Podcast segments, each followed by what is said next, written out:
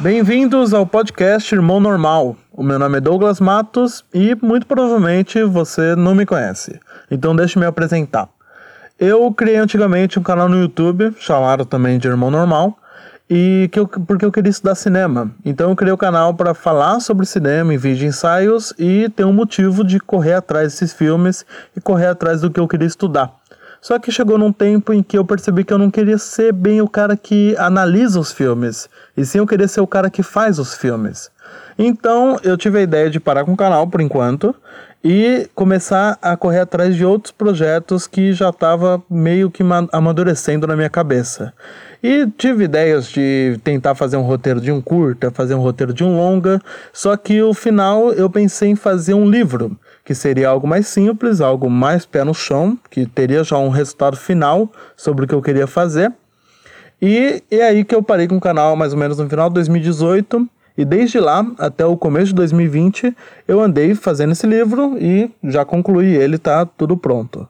Só que quando eu terminei ele e comecei a pensar em correr atrás de editora, correr atrás de alguma coisa para ele poder ser publicado, e aí que veio a pandemia e que nada mais poderia ser feito pessoalmente, no boca a boca ou qualquer outro meio que eu estava pensando na época em fazer. E aí que veio a, a, conclusão óbvia de publicar meu livro na Amazon e correr atrás de outros, outras pessoas para ler e começar a divulgar tudo e conseguir mais leitores. Só que eu pensei no seguinte: por que, que eu vou publicar meu livro em uma plataforma que as pessoas têm que ir atrás do meu livro para poder ler ele e não numa plataforma ou em algumas plataformas que as pessoas já estão no dia a dia? E aí que veio a ideia de pegar o meu livro e primeiramente, publicar ele no formato de texto, publicar ele no Instagram, como eu vejo várias pessoas publicando contos, poesias, tirando print do, do texto e publicando em fotos, entende? E eu acabei que eu tive essa ideia, vi que o formato encaixava, que dava para ser publicado bonitinho lá, e consegui. E já estou publicando os capítulos inteiros que estão nesse episódio, primeiro episódio do podcast, já estão publicados no Instagram.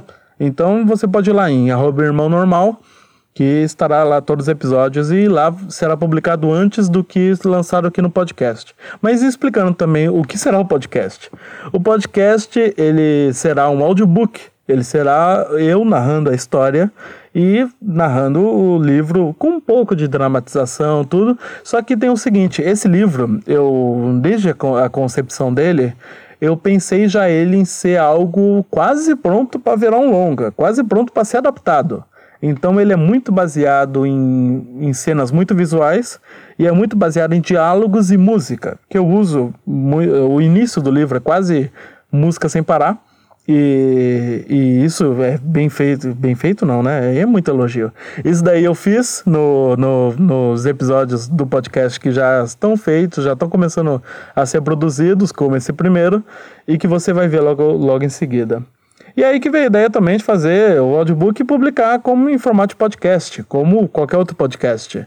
E também publicar no antigo canal do YouTube que eu tinha. E no antigo canal eu, que agora é o canal ainda, né? Eu vou voltar ativa Lá eu publico fazendo um pouco meio que a, a montagem de cenas que me inspiraram para fazer certos, certas passagens dos capítulos e também de e lá também dá para ter toda a música, todo o diálogo e todo o texto aparecendo na tela enquanto é narrado e fica ficou bonitinho, ficou ficou ficou charmoso.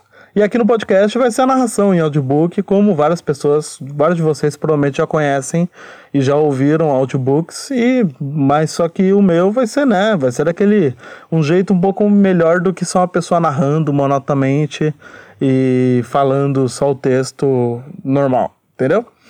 E é isso. E não, eu acho que não tenho mais nada para falar. Então é isso. Então agora fiquem com o primeiro episódio, que como no YouTube eu publico metade do episódio por semana, e aqui no podcast eu vou publicar o episódio inteiro, que no YouTube ficaria muito grande um vídeo de 40 minutos, então eu divido, divido por dois.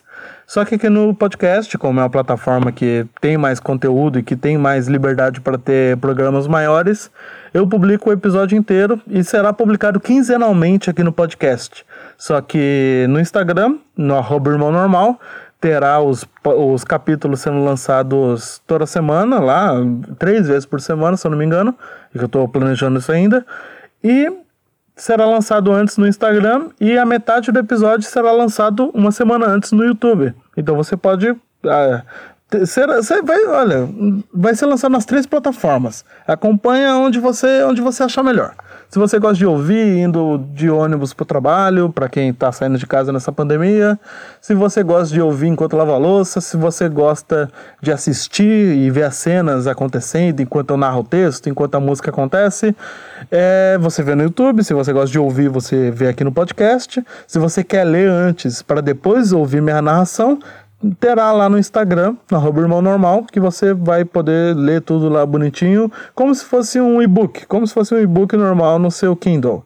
Só que no Instagram, que é bom que fica mais, fica mais próximo. E você também vai ser avisado quando cada capítulo ser lançado. E eu já estou me estendendo muito aqui, então fiquem agora com o primeiro episódio do podcast Irmão Normal em que eu irei narrar o meu, prim meu primeiro livro, meu único livro até agora, chamado Debochado. Nota do autor ou prólogo.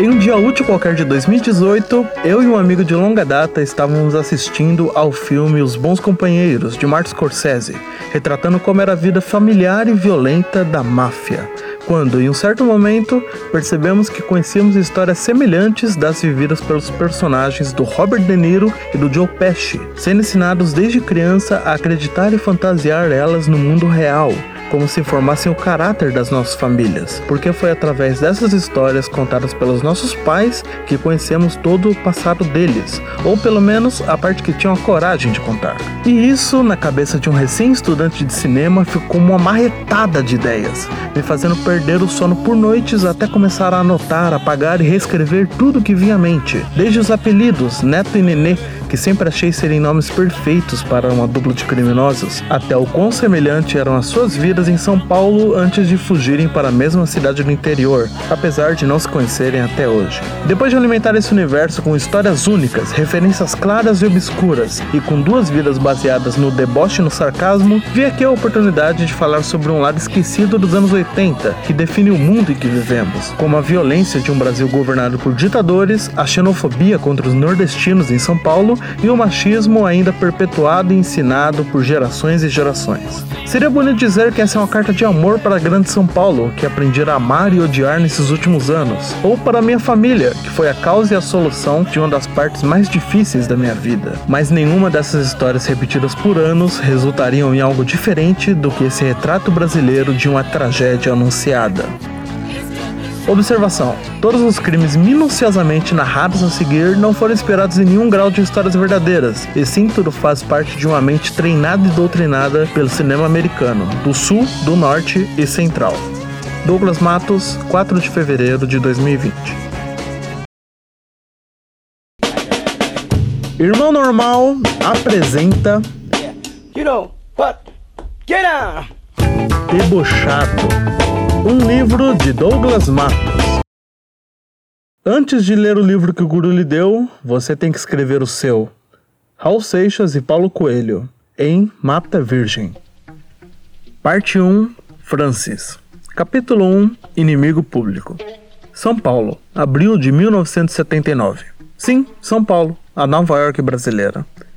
Era um dia de semana, comum como qualquer outro, com o nenê acordando em um susto ao ver no relógio da parede que já iria dar meio-dia, estando atrasado para o trabalho, mas preferindo levantar sossegado da cama. Uma secura na garganta o incomodava, porém ele sabia que daqui a pouco o bar lhe curaria desse mal. Se arrumou em frente ao espelho da penteadeira, ligando o rádio, acendendo um cigarro e penteando seus cabelos castanhos claro, que já estavam ralos com as entradas aparentes, mas com ele não se preocupando tanto por já ter aceitado a fatalidade da sua calvície precoce. Colocou o cigarro no cinzeiro logo após dar uma última tragada. Abriu a gaveta onde guardava seus relógios. Sim, mais de um, na verdade cinco, enfileirados nesse linho de fundo vermelho. Analisou as opções e gostou do escolhido para esse dia, um relógio prateado que ganhou de seu pai quando ainda era vivo, o ensinando a andar sempre usando um relógio diferente a cada dia, mesmo nos de calor que faziam o suor se acumular no pulso. Depois de colocar os sapatos, lembrou do cigarro e deu mais uma última tragada antes de apagar. A camisa branca ainda nem estava toda abotoada quando saíram de casa passando a corrente no portão e o trancando. Na calçada estava o seu Maverick azul marinho, que ele tratava com todo carinho. Uma das únicas coisas boas que ele percebeu foi a falta de trânsito naquele horário, pois já tinha passado do pico. Sua única companhia no carro era o seu cigarro, que ele deixava na mão para fora da janela aberta, fazendo assim as cinzas não caírem no Maverick, é claro. Gostava de sintonizar algumas rádios que tocavam músicas internacionais, como ele mesmo chamava, sendo na sua maioria americanas ou inglesas de uns 10 ou 15 anos atrás, lembrando para quem está em 1979. Hoje, especialmente com a rádio tocando Inside Looking Out do Grand Funk Railroad na versão de 1969, ao vivo do estúdio, o comum das rádios tocarem na época. Batia os dedos no volante no ritmo da bateria, cantarolando a melodia sem entender a letra em inglês, como todo bom brasileiro. O caminho para o trabalho era simples, saindo do Tatuapé, pegando a Radial Leste, passando por dentro da Moca e pela Avenida do Estado, para chegar finalmente no centro de São Caetano, cidade ao sudeste de São Paulo, que também fazia parte da Grande São Paulo, ainda não tão grande nessa época, e também do Grande ABC, contendo as cidades de Santo André, São Bernardo do Campo e São Caetano no Sul, sem o D de Diadema ainda. As ruas eram pequenas, com lojas e lanchonetes apenas perto da estação de trem, enquanto o restante dos prédios se resumiam a espeluncas e pensionatos, lugares que o nenê conhecia bem, tanto que evitava olhar para os lados quando passava por ali. Já tirou o cinto de segurança quando se aproximou do trabalho, virando o volante com força para embicar o carro na entrada do querido Motel Casablanca.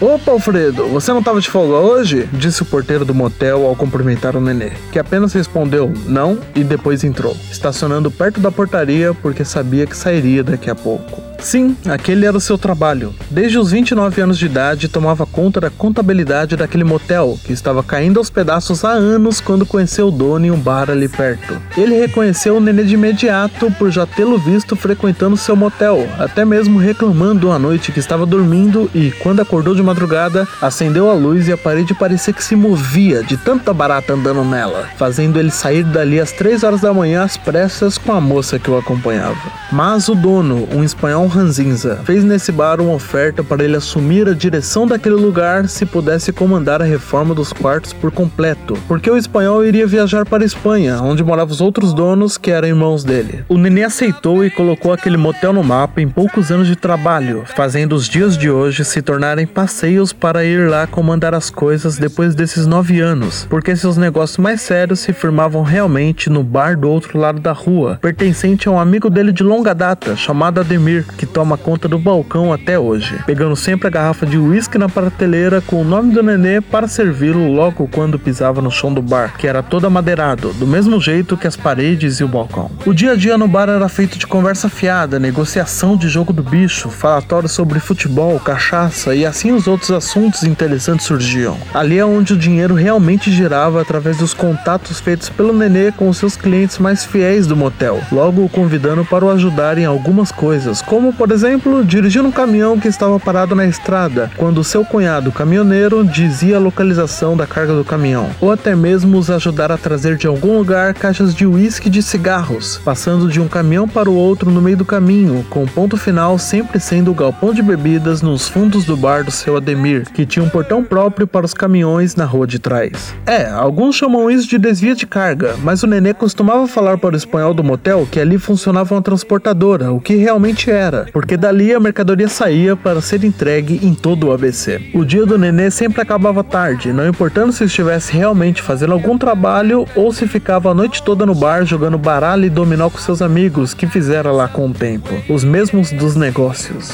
Quase todos os dias ele bebia até não ter mais condições de dirigir nenhuma bicicleta, pegando carona muitas vezes com o porteiro do motel, chamado Piauí, um nordestino recém-chegado em São Paulo, marido de uma amiga da sua mulher, que o indicou quando estava precisando de alguém de confiança, com o nenê ficando desconfiado no começo, mas depois de perceber que ele sempre o levava para casa quando estava mal, viu ali quase um amigo. Chegou em casa perto das duas da manhã, com o filho já dormindo no próprio quarto e a esposa também no quarto de casal, indo para lá depois de tomar um banho bêbado e capotando na cama.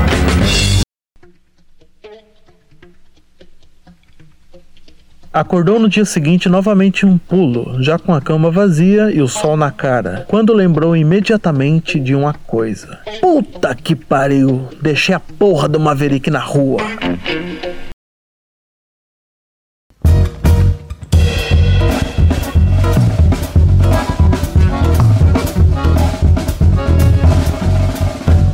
Capítulo 2 O Padrinho Santo André, naquele mesmo abril de 1979. As manhãs sempre eram agitadas na casa do neto com ele já terminando de fazer o café da manhã para os seus dois filhos na mesa da cozinha e também já começando a preparar o almoço, que estará pronto ao meio-dia, como no costume nordestino. O filho mais velho, chamado Pedro, foi na pia deixar seu prato enquanto o neto picava os ingredientes. Olha aqui, Cláudio, tem que picar o óleo bem fininho assim. Não, não, Pedro, olha aqui. Falava de uma maneira teimosa, como todo nordestino, mas sem o famoso sotaque perdido há anos. Oi, pai. O Pedro já era acostumado ao pai sempre confundir seus nomes. Pica assim assim coloca na panela só depois do arroz. Não precisa fritar essa porra, porque fica um gosto de carvão, que nem lá no trabalho. A Sandra, quando faz comida, frita alho até ficar marrom. Você lembra da Sandra, né? A mulher do Arnaldo lá da oficina? O Pedro parou para ouvir e ficou calado enquanto o neto falava, respondendo rapidamente que sim e voltando à mesa. Cláudio, fala o nome de um bicho. O neto conversava de costas enquanto fazia comida. Porco! Apenas uma criança de 11 anos responderia com essa animação toda. Porco. Bom, e você, Pedro? Bicho. Pensou olhando olhando para o alto com a mão no queixo. Pra que você quer saber de bicho? Não, só responde o que o pai falou. O neto sabia como ninguém resmungar por qualquer motivo. Tá bom, jaguatirica. O Pedro encarou o pai, já descobrindo sobre o que aquela pergunta se tratava. Porra, abriu um sorriso. Não tem jaguatirica no jogo do bicho, tem leão e tigre. Escolhe um desses. Ah, bota leão então. O Pedro se levantou e seguiu em direção ao seu quarto. E se ganhar, metade é meu! Disse já gritando de longe, terminando em uma risada adolescente. Você vai ver onde que eu vou te dar essa metade. O neto respondeu em outro grito, com Cláudio na mesa dando risada da situação. A Letícia saiu do quarto, terminando de arrumar seus cabelos loiros escuros, que só iam até seus ombros, pegando a bolsa e chamando os meninos para irem à escola e ela ao trabalho. Antes de saírem, o neto se despediu de cada filho como se fosse o único e da sua mulher como se fosse a última vez que a viria. Já ele nem estava arrumado para sair, porque sempre ficava em casa até mais tarde para terminar o almoço, deixando pronto para quando a Letícia chegasse do trabalho. Agora sozinho na cozinha, aproveitou para ligar o rádio já na estação de sempre, dando as notícias da cidade e de São Paulo a cada 20 minutos, com músicas brasileiras de época de vez em quando. Mas naquela hora ele sabia exatamente a música que queria ouvir, tirando da antiga embalagem a fita cassete Guita e dando início à música Sessão das 10 de Raul Seixas. Ao chegar do interior inocente, puro e besta. O neto cantarolava enquanto lavava a louça. Fui morar em Ipanema, ver teatro e ver cinema, era minha distração.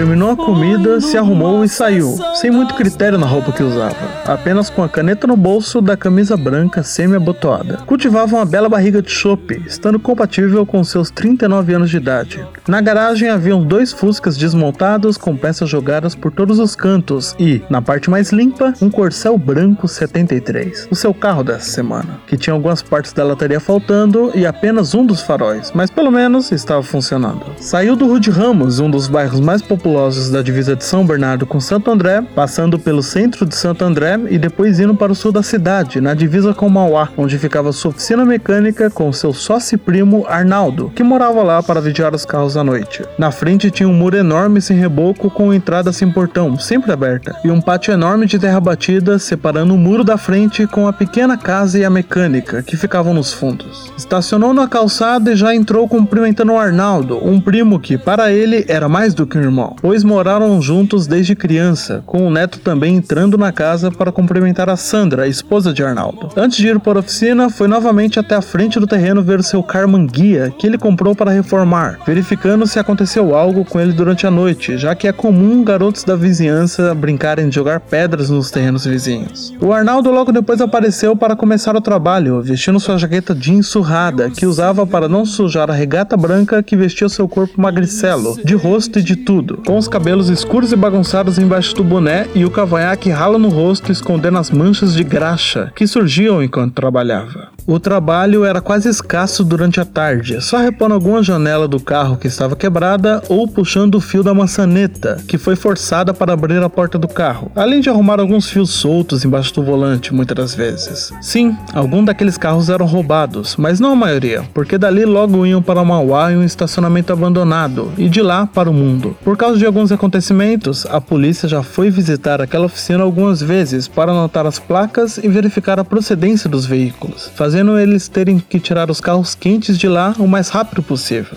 O neto chegou da Bahia junto com seu único irmão de verdade, há mais ou menos 15 anos, indo morar na casa de uma tia em Santo André, buscando assim a vida na cidade grande junto com seus primos. Só que apenas o Arnaldo quis formar um negócio com ele. Depois de 10 minutos no bar definindo seus planos sobre dinheiro, família e negócios, os dois já pareciam legítimos irmãos. Então decidiram começar uma oficina mecânica, já que os dois entendiam de funilaria e de motor, assim a fazendo nesse galpão afastado do centro de Santo André. Os negócios não floriram tão bem à primeira vista, mas depois de alguns meses começaram a aparecer alguns clientes que o Arnaldo conseguia, sempre deixando o carro nas mãos dele para ser consertado, pagando também diretamente ao Arnaldo, que entregava o carro consertado a domicílio. O Neto começou a ficar desconfiado depois do vigésimo carro vindos da mão do Arnaldo, quando um dia conseguiu tirar dele a verdade de que esses clientes não existiam, confessando assim que aqueles carros eram roubados por uns conhecidos dele, pagando antecipadamente pelo conserto e para levar até o local de entrega. De início, o Neto saiu da sociedade com Arnaldo, ameaçando abrir a boca para a polícia e acabar com aquilo. Mas, meus amigos, o dinheiro corrompe facilmente o homem, fazendo ser reconstruída ali uma sociedade mais forte ainda. Logo, o Arnaldo fez mais contatos, trazendo cada vez mais carros roubados para serem consertados e revendidos em leilões. Isso quando ele mesmo não roubava alguns carros em umas ruas mais escuras de Santo André. O Neto deixou bem claro desde o início que apenas desmontava os carros ou já os consertava sem as placas, e que também não queria saber de nada sobre aqueles carros. Além da Letícia, sua esposa, nunca poder saber disso. Com Arnaldo não tendo essa mesma sorte por morar com a esposa na própria oficina, o que inviabilizava qualquer segredo entre o casal. Mas mas, como o próprio Neto dizia, a Sandra é a mulher da vida do Arnaldo. E se ele resolver um dia morar embaixo da ponte, ela vai estar lá junto dele. Isso fez eles ganharem muito dinheiro no início, tanto com as vendas das peças em Mauá, quanto na clonagem dos carros. Dinheiro esse que foi usado para já construir todo o esquema estabelecido de hoje, com aluguéis, propinas e os famosos calabocas sendo muito bem pagos em dia. Voltando ao passado, logo eles perceberam que esse mercado ainda não existia na cidade. Sim, o de roubo de carros, porque começou a surgir cada vez mais estacionamentos em terrenos abandonados perto do centro, que faziam diminuir o número de carros estacionados nas ruas de madrugada, diminuindo assim os roubos e os lucros. Mas isso logo foi solucionado em uma conversa de bar do Neto com o dono de um recém-estacionamento, ainda em construção, com o sujeito querendo diminuir a futura concorrência do centro, assim sugerindo se eles poderiam mostrar que o estacionamento do vizinho não era tão seguro assim quanto aparentava. Só não esperavam que isso nas mãos do Arnaldo se transformasse na madrugada do dia seguinte em um dos maiores incêndios já vistos em Santo André, com as chamas do combustível passando em segundos por todos os carros e chegando na altura de queimar as fachadas dos prédios ao lado, quase um edifício Joelma.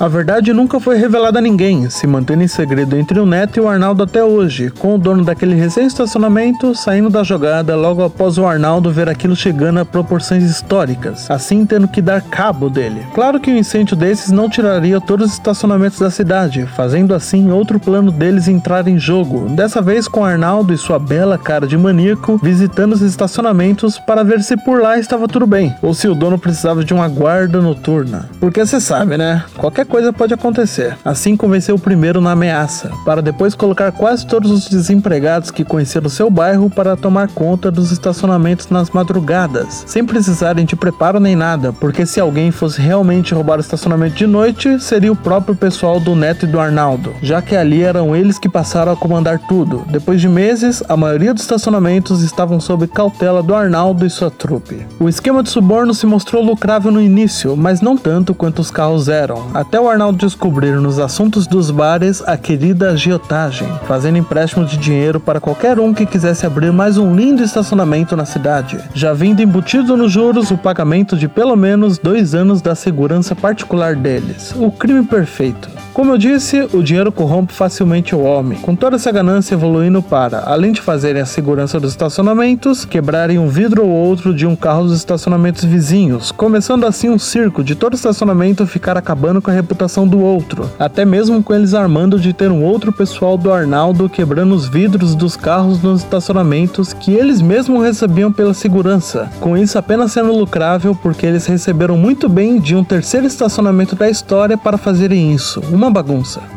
Até o dia em que o Neto, sendo o sócio mais calmo, foi convidado para ir na Fundação dos Estacionamentos Autônomos de Santo André, também chamado de FEASA, que promoveu uma reunião com os donos de todos os estacionamentos da cidade, novos e antigos, a fim de resolver essa mamata que o Neto e o Arnaldo estavam fazendo ao lucrar em cima das costas de todos eles. Com o Arnaldo chegando depois de um tempo na reunião para jogar na cara do presidente da FEASA que ele também está muito feliz com a taxa da fundação, paga por cada um dos novos estacionamentos financiados por eles. Isso fez aquela reunião quase acabar em uma briga de bar, com xingamentos e ameaças atravessando a mesa a todo momento, até que o presidente da FEAS acabou com a discussão quando ameaçou entregar os dois à polícia caso não saíssem do esquema de suborno, agiotagem e de roubo com tudo o que envolvesse os estacionamentos da cidade, jogando na mesa que sabia onde os dois moravam e os lugares que todos os seus familiares frequentavam durante a semana. Falou e virou as costas, com Arnaldo se levantando da cadeira em um pulo e quase rasgando a mesa ao meio para mostrar ao presidente quem ele é e que ninguém em sã consciência pode lhe virar as costas. O neto, como sempre, segurou a investida do Arnaldo para não complicar as coisas, com ele já desconfiando de algo que mais para frente foi confirmado. O sobrinho deles, que era o dono de Santo André, estava de esquema com o presidente da FEASA, com ele apenas fazendo essa presepada por estar com as costas quentes. Esse sobrinho comandava coisas maiores naquela cidade, com ele não ficando desconfiado em nada dos seus tios surgindo ali, até ser procurado pelo pelo presidente da FEASA para resolver esse esquema. A situação nos dias seguintes se apaziguou com os tios e os sobrinhos se entendendo muito bem em um churrasco na casa do neto, o que era de costume, já que o querido sobrinho deixou uma parte do suborno dada pela FEASA com os tios, fazendo todo mundo feliz naquela mesa de churrasco. Depois de semanas torrando o dinheiro do suborno com cachaça, puteiro e jogo do bicho, os dois se reuniram novamente no bar de sempre para definirem o que fariam dali em diante. As ideias eram tamanhas, como por exemplo, largarem essa vida e voltarem para a Bahia, mas com isso logo saindo da conversa por causa da Letícia. Depois do Neto se aproximar da FEASA e do presidente, vendo que aquilo poderia lhe render bons frutos no futuro, pensaram mais uns dias para decidirem pelo óbvio, continuar os esquemas antigos, só que com uma brilhante ideia de começarem a andar mais pelas redondezas, como por exemplo em São Bernardo, sendo a maior cidade do ABC, além de abrigar a fábrica da Volkswagen. Comigo não entenderam muito bem como ter uma montadora de veículos na cidade ajudaria com o roubo de carros, mas na hora, com eles bêbados, isso fazia bastante sentido. Diadema e São Paulo saíram logo da conversa, porque Diadema tinha outros esquemas mais perigosos, tipos do sobrinho deles, e São Paulo era só para passeio e compras, como eles sempre diziam. Sobrou Mauá e umas outras outras cidadezinhas circundando Santo André, como a Grande São Caetano,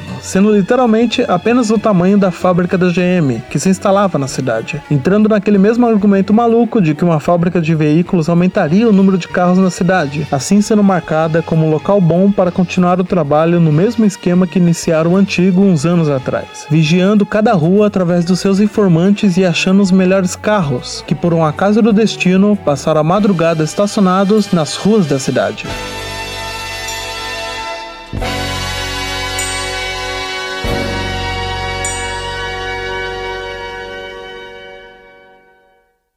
Capítulo 3 Caminhos Perigosos Andar de um lado para o outro era a única coisa viável que Nenê poderia fazer naquela situação, além de checar o telefone de 10 em 10 segundos para ver se já tinha dado linha. O primeiro maço de cigarros já tinha acabado e ainda nem eram 9 da manhã, quando Piauí finalmente apareceu no portão, fazendo Nenê descer as escadas como se fosse um tobogã para atendê-lo, com os dois entrando e sentando para beber um café, que já estava com a água no ponto de fervura para ser coada. O Nenê estava batendo o dedo inquietamente na mesa de centro da pequena cozinha enquanto o Piauí terminava de coar o café. Merda de carro do caralho! A voz do nenê estava mais grossa do que de costume. Como esquecer essa merda pra fora com tanta vaga no motel? E essa porra de telefone? Levantou-se e avançou para cima do telefone, verificando se já tinha dado sinal. O silêncio no outro lado da linha quase o fez jogá-lo no chão de tanta raiva. Alfredo, fique calmo, homem. O João lá, o garoto novo, tava no turno da noite e não é possível que deixou logo seu carro na rua. A chave do carro não ficou na portaria? O telefone deu linha quando o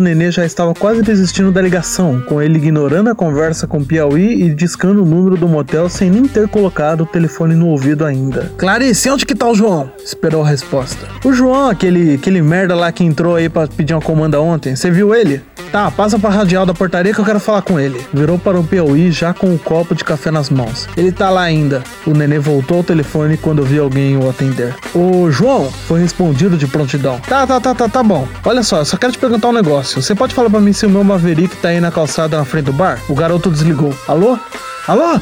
Seu filho da puta! Jogou o telefone na mesa. Ô, Paraíba do caralho, pega Brasília e vamos lá naquela porra. O filho da puta fez merda. Aquela Brasília bege na mão do nenê corria mais do que um opala turbinado, com o Piauí a cada curva fechada segurando mais forte ainda no puta que pariu, que era como se chamava um apoio para o passageiro se segurar dentro do carro. A Radial Leste estava toda parada, fazendo o nenê cortar um caminho por dentro do alto da Moca em direção à Vila Prudente, chegando mais rápido do que em qualquer outro dia em São Caetano. O bar ainda estava abrindo quando ele freou com tudo na calçada do seu Ademir. Saiu do carro, atravessou a rua, que nem tinha muito movimento naquele horário, e foi para o motel viu na portaria um dos pedreiros que estavam reformando os quartos, chamado Perninha, falando que o garoto estava quase saindo dali de mochila e tudo, quando um sujeito saiu do bar, segundo o pedreiro, e parou o garoto, o levando sem muita algazarra para o bar do seu Ademir. Era o que o nenê queria ouvir, porque já sabia de antemão quem era o tal sujeito só pelo comportamento descrito pelo amigo pedreiro. Chegou no bar sem dar muito alarde, cumprimentando seu Ademir e pedindo desculpas pelo jeito que freou na calçada, com até mesmo um sorriso aparecendo no seu rosto. Ergueu a alça de madeira conectando o bar com a parte de trás do balcão, abaixando-a e logo depois entrando em uma porta que dava para um corredor escuro e em seguida para o galpão de bebidas que funcionava nos fundos do bar. Entrou e já viu o rastro de sangue no chão, que terminava em um garoto algemado e escorado na parede de azulejos sujos da lateral do galpão. Caído no chão, seu uniforme branco naquela situação parecia ser originalmente vermelho, de tanto sangue que saía do seu nariz e da sua boca. Nenê, o que, que esse filho da puta fez?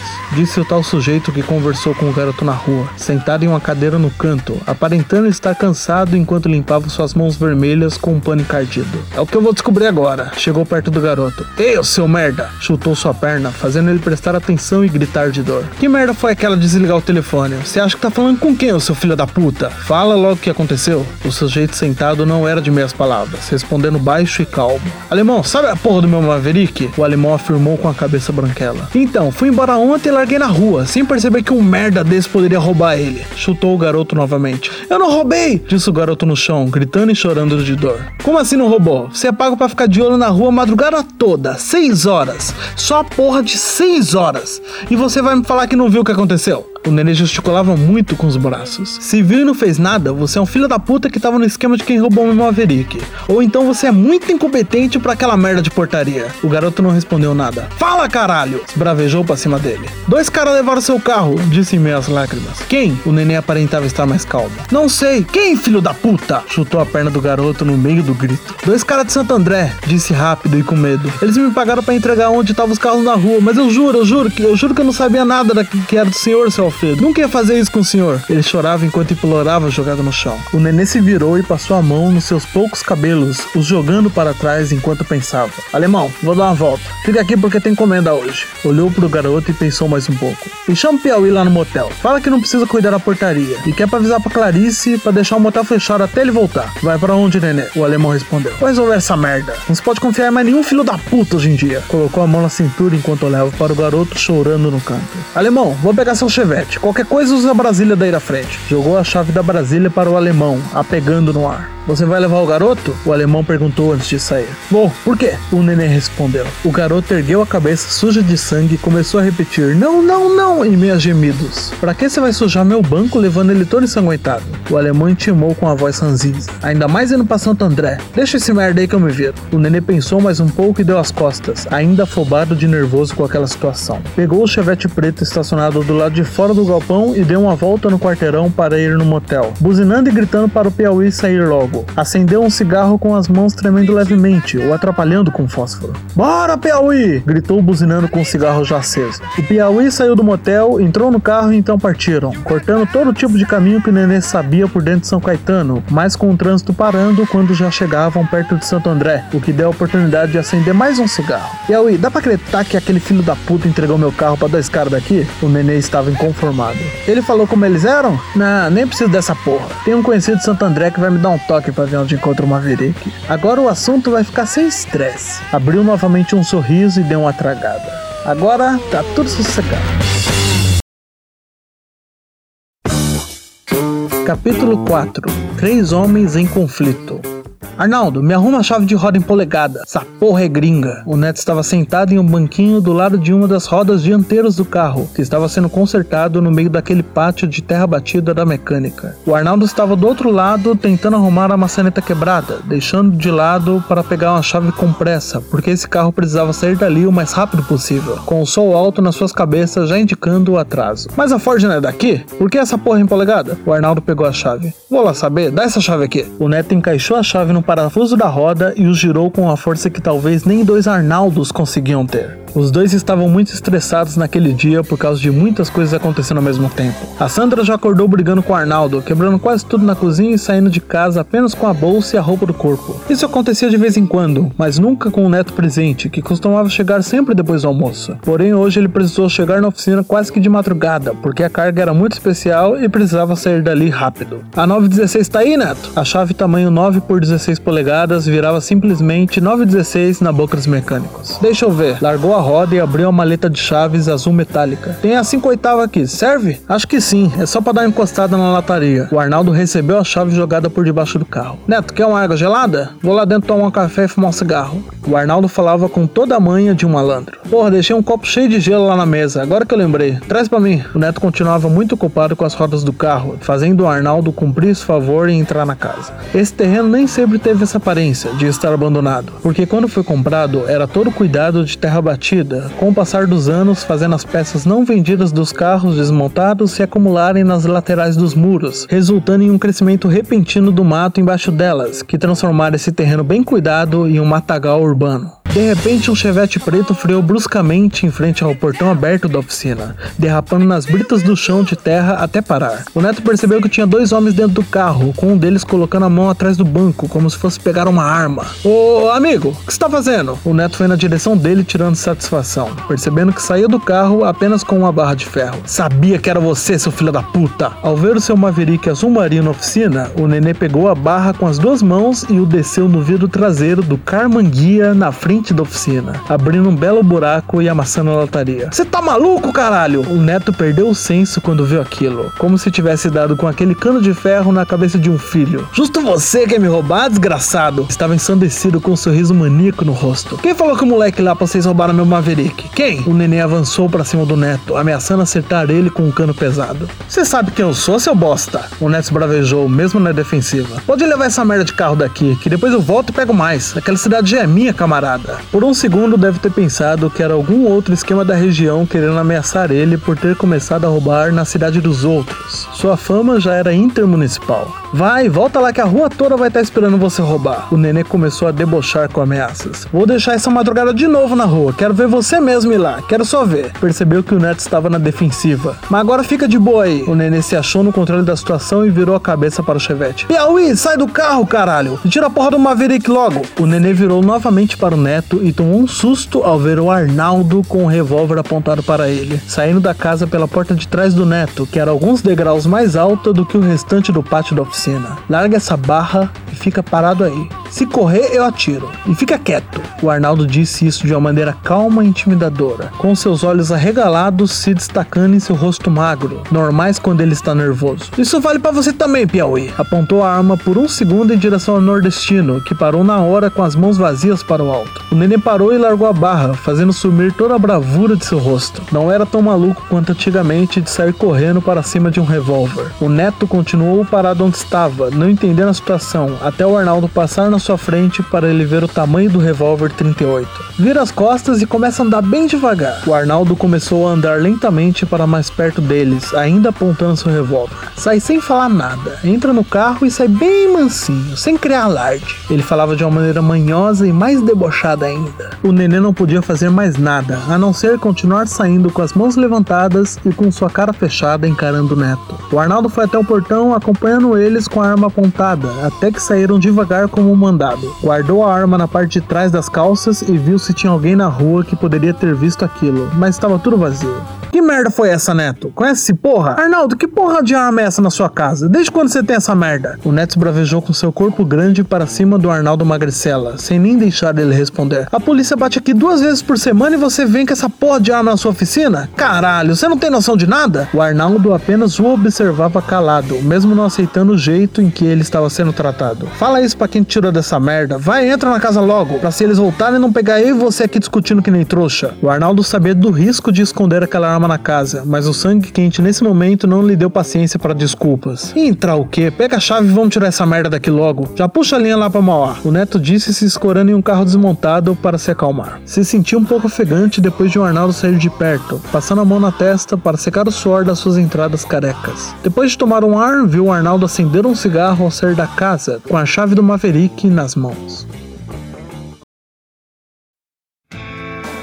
Capítulo 5 Assassinos por Natureza seu filho da puta! Esse parecia ser o novo apelido que o Nenê tinha colocado no Piauí. Eu deixei a merda de um revólver na sua mão e você deixa na porra do carro, seu bosta! O Piauí olhava quieto o Nenê esbravejar, naquela mesma mesa de centro da cozinha. Nenê, deixa disso. Como que ele ia saber? O alemão também estava lá para acalmá-lo, com a sua voz rouca. Antes de culpar ele, por que, que você não estava com essa arma na mão? Eu te dei ela à toa? O alemão não era mais alto que o Nenê, mas a sua força passava a moral necessária para falar isso na cara dele. Agora vai defender? O Nenê continuou sentado, mas a cada final de frase, um tapa soava na mesa. Eu só vi um cara mexendo na porra do meu Maverick, sozinho e sem nada na mão. Eu não queria sair armado para render aquele filho da puta no seu próprio bairro. Você queria o quê? Que a boca toda ouvisse o tiro e descesse pra lá? Se acalma que a merda já aconteceu. O alemão deu uns tapinhas em seus ombros. Vai lá fora e acende um cigarro para se acalmar. Para de brigar por um carro que nem aqui tá mais. Você sabe o quanto eu deixei na mão daqueles filhos da puta para me entregarem ele? Isso porque eu vendo quase de graça os Malboro naquela merda. Agora eu vou falar que acabou e empurrar todos os camel parados para aqueles filhos da puta, noia do caralho. O nenê tinha um ódio especial por aquela gente, como ele mesmo se referia. Vai, vai lá para fora. E Piauí, o alemão colocou a chave da Brasília na mesa. É melhor você ir para casa e deixa eu resolver isso aqui. Não, volta pro motel que a Clarice deve estar tá louca lá. O nenê lembrou das obrigações. Aquela lá não sabe viver sem mim. Abre o motel e fica lá me esperando, que mais tarde eu apareço. Parecia mais calmo. O Piauí obedeceu, pegou as chaves e saiu calado. Talvez por medo ou talvez por não querer descontar os xingamentos para não perder o emprego. Já o nenê nem se levantou e acendeu um cigarro.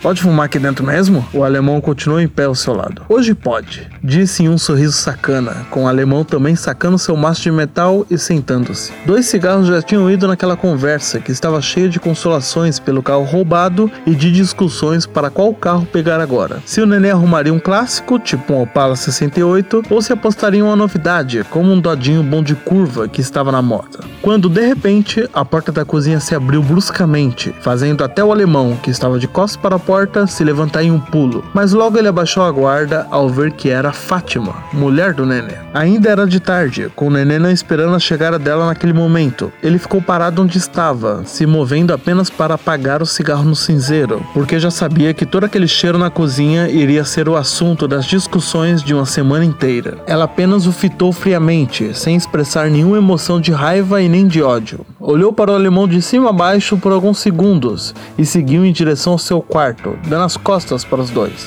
O neném abaixou a cabeça, assumindo a culpa, mas quando viu ela calada indo para o quarto, se levantou e a seguiu, começando a gritar seu nome. O alemão não havia muito tempo, sentando-se de volta à mesa enquanto ouvia sem muito esforço o que discutiam no quarto. Alguns gritos dela dizendo: Como você deixa esse homem entrar aqui em casa de novo? Essa é a minha casa também e você tem que me respeitar. E não me interessa a sua desculpa dessa vez, infeliz. E da parte dele, algo como: Para de gritar, porque eu não falo assim com você. E também aos gritos: Você passa por um amigo meu sem nem cumprimentar? Você acha que é quem? Roubar a merda do meu Maverick e você ainda quer ter razão? O alemão apenas continuou ali, ouvindo a discussão e acendendo outro cigarro.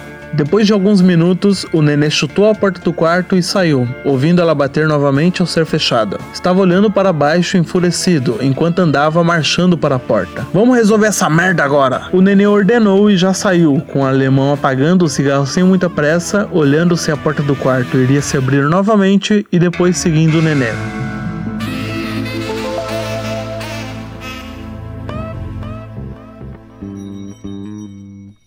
Já era de noite quando aquele mesmo chevette preto diminui a velocidade até encostar na calçada da oficina do Neto e do Arnaldo, em Santo André. O nenê estava calado no passageiro enquanto o alemão olhava muito para as pessoas que passavam, verificando se elas reconheciam o nenê ou até mesmo o carro. Qual bar te disseram? O alemão quase nunca tinha ido para Santo André. Não disseram qual, e sim que ele ficava toda noite no bar na frente da oficina. O nenê tinha arrumado no porta-luvas uns óculos escuros, estilo aviador. Só tem esse bar na esquina, porque aquele muro sem reboco ali que é a oficina. Para que mesmo que eu vou ver uma coisa. Tá mais calmo? Fica de boa, porque assim não se resolve nada. O alemão conhecia a peça. Toma, pega isso aqui colocou a mão embaixo do banco do nenê e pegou uma garrafa de Dreyer. Os bancos de Chevette antigamente eram quase que mini porta-malas. O nenê olhou por alguns segundos para a mão dele estendida e pegou a garrafa de conhaque. Pensei que minha última dose seria de whisky, não dessa merda, disse puxando uma risada de canto de boca, abrindo e bebendo direto da garrafa. Fez uma careta quando a bebida desceu, mais de nervoso do que realmente pela bebida ruim. Olhou para a rua, sem muitas pessoas na sua frente, e guardou novamente a garrafa embaixo do banco. Onde você colocou a 22? No mesmo lugar? O alemão descobriu só na casa do nenê que a arma do carro tinha sido usada, mas sem criar muito caso com isso. Tá no mesmo lugar, aqui. O nenê tateou o carpete do carro ao lado do freio de mão e puxou o revólver de um fundo falso do chassi que eles mesmos mandaram fazer. Como que vai ser? Eu vou com o carro devagar, aí você olha para trás de mim se eles estão no bar, para eles não te verem. Sai do carro, fica atrás do porta-mala e você sabe o que fazer. Eu vou brecar mais para frente e abaixar para ninguém me ver. Verifica se o cano tá cheio. Nesses assuntos, o alemão parecia mais um mestre do nenê do que um sócio. Com apenas uma das mãos, o nenê jogou o tambor do revólver para fora e o girou com a outra mão,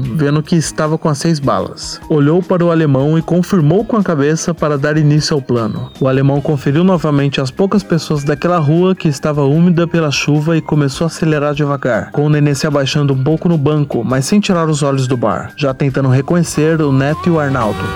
Tinha um na porta do bar de costas, fumando um cigarro, dando risada e olhando para dentro. Não era nenhum dos dois. Viu mais um ao se aproximar, sentado lá dentro em uma cadeira de plástico na lateral do bar. Não era ele. O carro chegou finalmente na porta do bar e por um segundo Nenê conseguiu ver bem a cara daquele sujeito que estava mexendo no seu glorioso Maverick Marinho. O Neto, gargalhando, sentado nos fundos do bar ao lado de mais dois homens, um velho moreno e um outro alto. O nenê olhou em volta e não viu o Arnaldo. O carro parou e era hora de agir, com ele rapidamente puxando a maçaneta em um segundo e no outro já se ajoelhando atrás do porta-malas do Chevette, mirando sem hesitação um revólver carregado para a porta do bar. O gatilho pela primeira vez, olhando friamente para os fundos do bar, assustando quem não percebeu o que acontecia ali, com garrafas se quebrando por causa da confusão que começou com os tiros. Ele segurava firme o revólver, mas perdendo um pouco da mira por causa das pessoas correndo. Começava a ver alguns saindo com a camisa manchada de sangue, se apoiando nos cantos, mas sem reconhecer os dois que buscavam. O último tiro nem tinha sido disparado ainda quando a buzina do Chevette soou em seus ouvidos, seguindo do motor acelerando com freio de mão puxado e de um grito do alemão, alarmando algo para ele. Disparou o último tiro, se levantou e pulou para dentro do Chevette, com o alemão abaixando o freio de mão e deixando o motor trabalhar, arrastando o asfalto velho daquela rua com o torque. Olhando para trás, o nenê só conseguia ver a correria das pessoas saindo do bar, mas ainda sem identificar o Neto ou Arnaldo, com isso indicando que talvez ele conseguiu matar aqueles que ousaram desdenhar dele um dia. Depois de uns respiros aliviados, um sorriso sacana voltou a encher o seu rosto.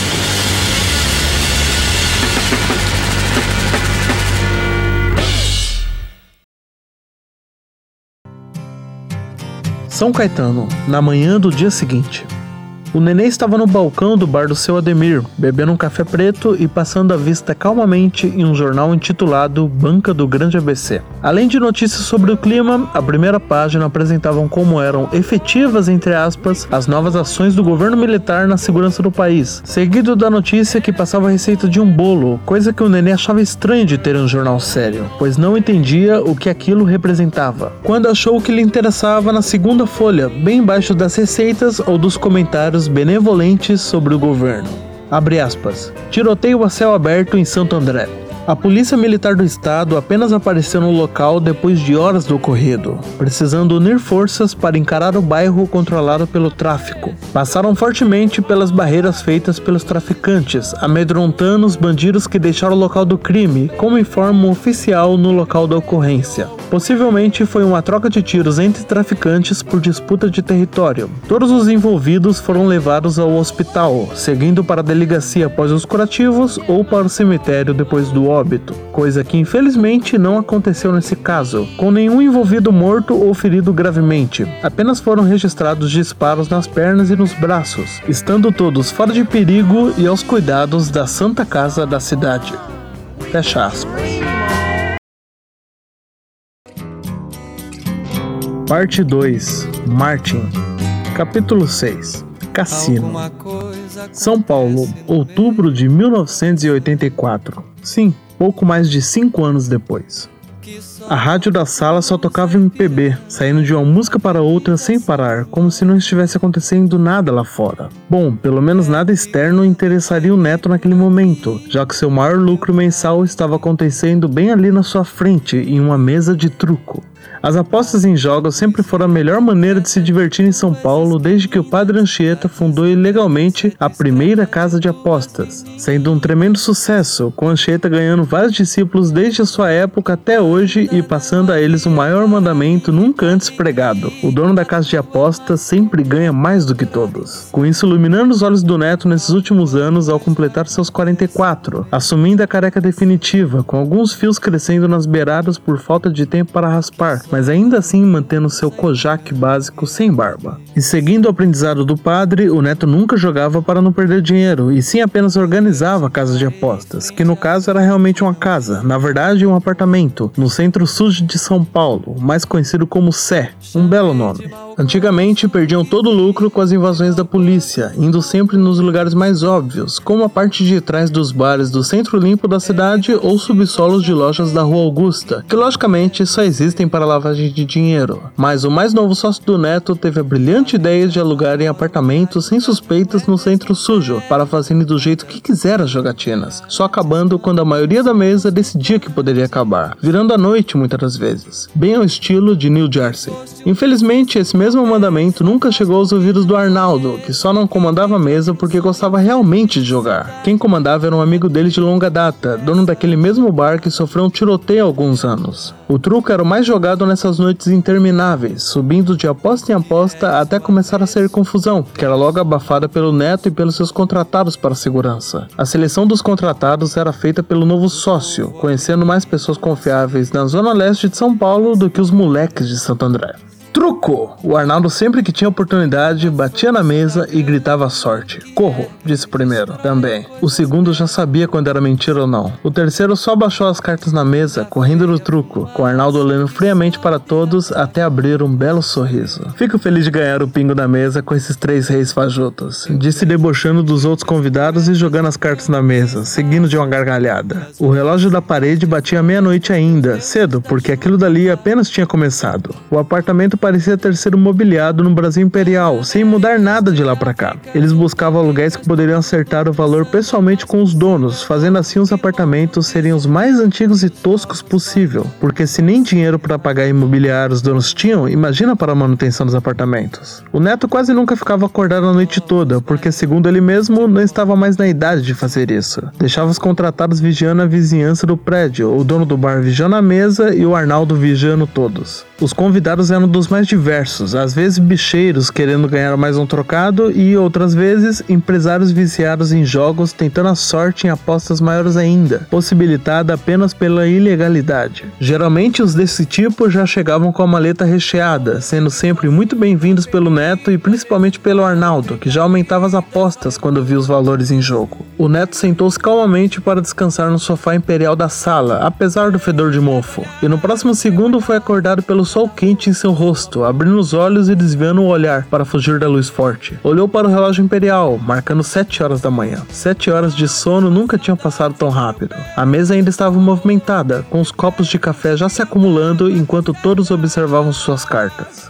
Seu neto, quer que eu pegue um café pro senhor? Um dos contratados mais franzinos perguntou para ele, sem o conhecer muito. Não, pelo amor de Deus, café não. Deixa que eu já vou lá e pego algo. Rabugento como sempre. Olhou ao redor estudando um por um, mas não percebendo nada de anormal. O Arnaldo abaixou as cartas na mesa para ninguém ver e olhou para o neto. Então, camarada, o que, que vai ser? Acho que já é o suficiente? Por mim dá pra ganhar muita grana ainda desse daqui. Olhou para todos com um deboche no rosto. Não sei, vocês que decidem. Seu Tião, o jogo é seu. Levantou-se para ir até a cozinha, passando pelo seu Sebastião e dando um tapa de amigo no ombro dele. O seu Sebastião era o dono do bar, um senhor barrigudo e simpático, mas na mesa de jogo mudando toda a sua expressão para alguém frio e calculista. Ele viu o neto falar isso e voltou a encarar cada um na mesa, como se perguntasse individualmente se já estava na hora de parar. Ok, vamos fechar por hoje. O primeiro da maleta baixou as suas cartas na mesa, já pegando sua parte da aposta. Por deu. O segundo, com a camisa florida e com os botões abertos até metade do peito, fez o mesmo do que o primeiro. O outro nem se pronunciou e já começou a se ajeitar para sair, com Arnaldo do outro lado fazendo uma cara de insatisfação, jogando as cartas na mesa e se levantando. Meninada, arruma tudo que já era. Quando Arnaldo diz meninada, leia-se contratados para segurança. Os contratados pegaram as vassouras e panos para tentar deixar aquela sala como estava, enquanto todos os outros enchiam suas malas e se dirigiam para a porta, ou apenas fechavam a mala vazia e iam embora quietos. O seu Sebastião pegava a parte pertencente à mesa, que claro era a maior, com ele ajeitando tudo enquanto Arnaldo ia fumar na janela, já puxando na linha do telefone para fazer uma ligação, e o neto ia até a mesa ajudar a contar o resultado. Tudo estava bem ajeitado pelo seu Sebastião, arrumando os rolos de dinheiro em uma bolsa preta no chão, ao lado de sua cadeira. O neto gostava de chamar ele de contador, de tão rápido que ele calculava tudo, sem nenhum erro em nenhuma situação, principalmente na sua fatia daquela bolada. Número para lá e para cá, sobe um, desce três e já estava tudo certo para a querida bolsa preta seguir seu destino. Pegou a mala, verificou na sala se estava tudo no seu devido lugar e se dirigiu à janela do apartamento, já aberta com Arnaldo fumando. Do outro lado estava a janela do outro prédio, dividida por um beco a dois metros de distância. O Arnaldo jogou o cigarro fora e assoviou olhando para a janela do prédio vizinho, quando, de repente, abrindo a janela, apareceu o rosto inconfundível do nenê que deixou os cabelos brancos encherem as laterais de sua cabeça, agora mais careca do que nunca. Ele apenas abriu a janela e acenou com a cabeça, enquanto sacava uma bala da embalagem de House e a colocava na boca. Ficaram alguns segundos em um silêncio incômodo, parecendo que um estudava o outro antes de agir. O neto na outra janela apenas acenou de volta e jogou a bolsa preta para o nenê, que a pegou no ar e já se virou, dando as costas para a janela e entrando novamente no prédio onde estava.